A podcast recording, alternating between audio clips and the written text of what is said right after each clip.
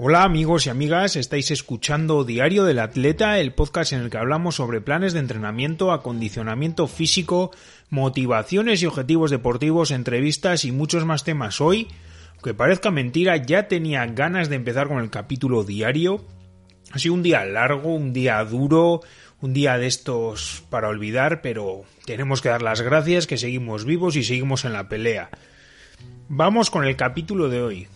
Hay muchas teorías, incluso ah, no hace tantas semanas pude ir a un supermercado alemán o no sé si sueco que llamado Lidl y me encontré una serie de libros que ponía 21 días o 30 días creo que era para generar un hábito y te ponía diferentes opciones, opciones de plan de vida saludable, plan de practicar deporte y estuve ojeando uno y te ponía como día uno hacer esto, día dos hacer lo otro y te daba como algún consejo y bueno, vi que era un precio más o menos razonable, no sé si costaba 8 euros cada librito y dije, bueno, vamos a fundar o vamos a llevarnos a la teoría y a los estudios científicos y a la base de dónde se ha sacado, del origen, de dónde se han sacado esos 21 días que se dice que se han de completar para generar un hábito. Vamos con la teoría. En 1887, William James, padre de la psicología científica, escribió un artículo titulado El hábito, en el cual exponía la enorme plasticidad cerebral y cómo son necesarios 21 días para la formación de un nuevo hábito. Sin embargo, más datos y experiencias insisten en ir en favor de la teoría de los 21 días. En los años 60, el cirujano plástico Maxwell Matz escribió que sus pacientes tardaban 21 días en acostumbrarse a su nuevo aspecto o en dejar de sentir un miembro fantasma, un miembro amputado. Esto, para empezar, es falso. Numerosos testimonios de amputados afirman sentir su miembro amputado incluso meses más tarde del hecho en sí. También se dice que 21 días es el tiempo que tardan las células madre en diferenciarse en nuevas neuronas en el cerebro. Otro punto son 21 días, es lo que dura el biorritmo emocional.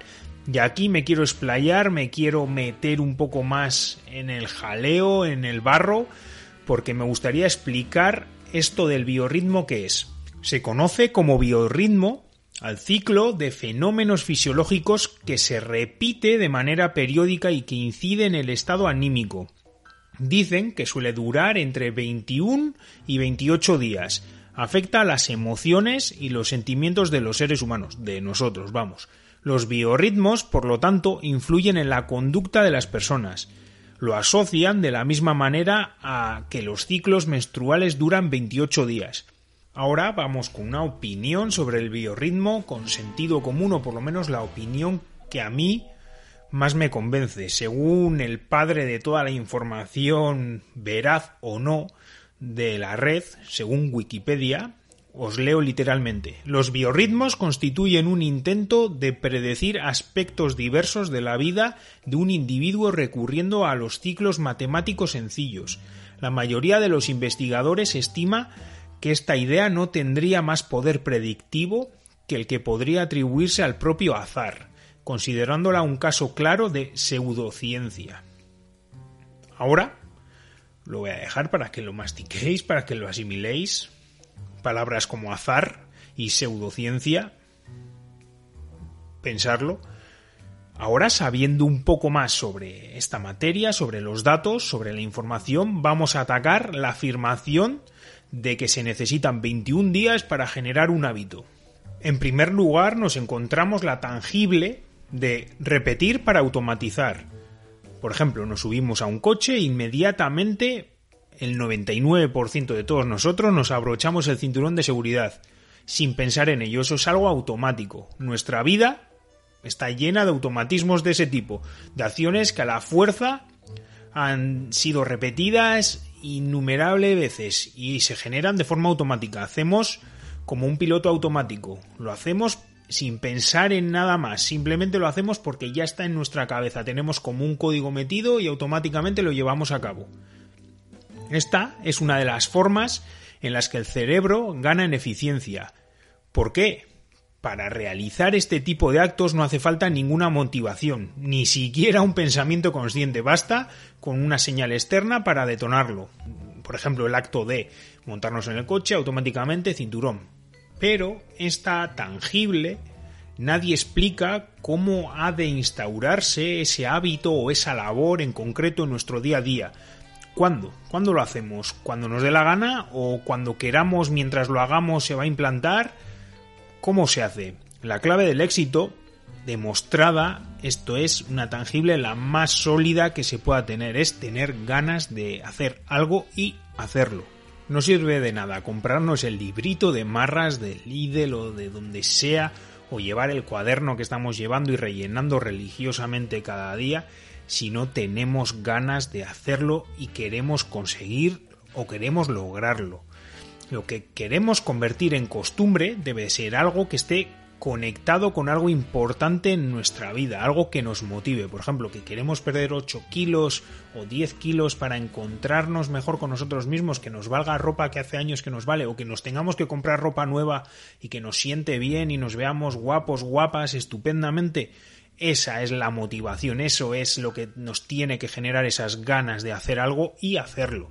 Si intentamos generar un hábito por imposición, por ejemplo, por un médico, un médico que te ha dicho tienes que perder no sé cuántos kilos, te va a mandar la dieta de marras, la hoja que le manda editada o para todo el mundo, que es todas las dietas igual, te manda entre un baremo de calorías, estamos abocados al fracaso. Es muy difícil que esto cuaje porque es una imposición, nos lo va a imponer, nosotros lo vamos a hacer durante unos días y al final nos vamos a cansar y lo vamos a dejar.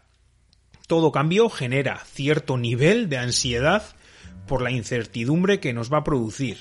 Por eso es tan importante la, la motivación con la que lo vamos a afrontar.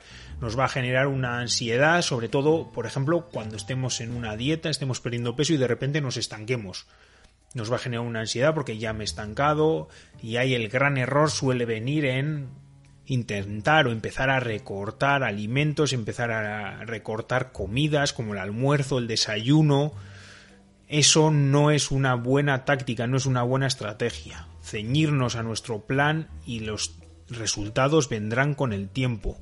Estamos muy acostumbrados a tenerlo todo ya, instantáneamente, a tenerlo al momento. Y hay cosas en la vida que por suerte o por desgracia se hacen de esperar, se hacen demorar y nos lo tenemos que ganar en cierto modo. Y para ir terminando con el capítulo de hoy, vamos con unos consejos que no me cansaré de repetirlos. Como siempre os digo, salir de vuestra zona de confort. ¿Cómo? Haciendo las cosas, haciendo este hábito que queremos implementar, aun cuando no nos apetezca. Pensar en hacerlo y hacerlo bien, que sea importante para nosotros mismos esto hará que nuestro cerebro genere una, digamos, una opción o un pensamiento de peso para ese hábito, para ese quehacer. Y por último, dedícale tiempo a tu propósito y tu subconsciente dará por hecho que es algo que ha llegado para quedarse, que es algo importante para ti y que se va a implementar de manera duradera y perdurará de cara no solo a 21 días, ni a 30, ni a 60, ni a 100 como estamos ahora en pleno reto, sino que será para toda la vida. Es la única forma de que nuestro cerebro asocie esa nueva tarea con algo automático como lo que os hemos como lo que os he dicho antes, lo de según nos montamos al coche ponernos el cinturón de seguridad. Esto es así y será así. Y bueno, eh, por hoy creo que ya voy a dar por concluido el capítulo. Me ha quedado un capítulo de unos 10 minutos aproximadamente y nada, espero recibir a lo largo de la semana vuestros WhatsApp con vuestras crónicas de la semana. Espero que esté todo bien hecho. Por favor, parece una chorrada, pero rellenar vuestros diarios cada día. Ese es, esas son las señales de las que os he hablado en este capítulo hacer algo importante para que vuestro cerebro asocie que esto es importante, que queréis cambiar en algo.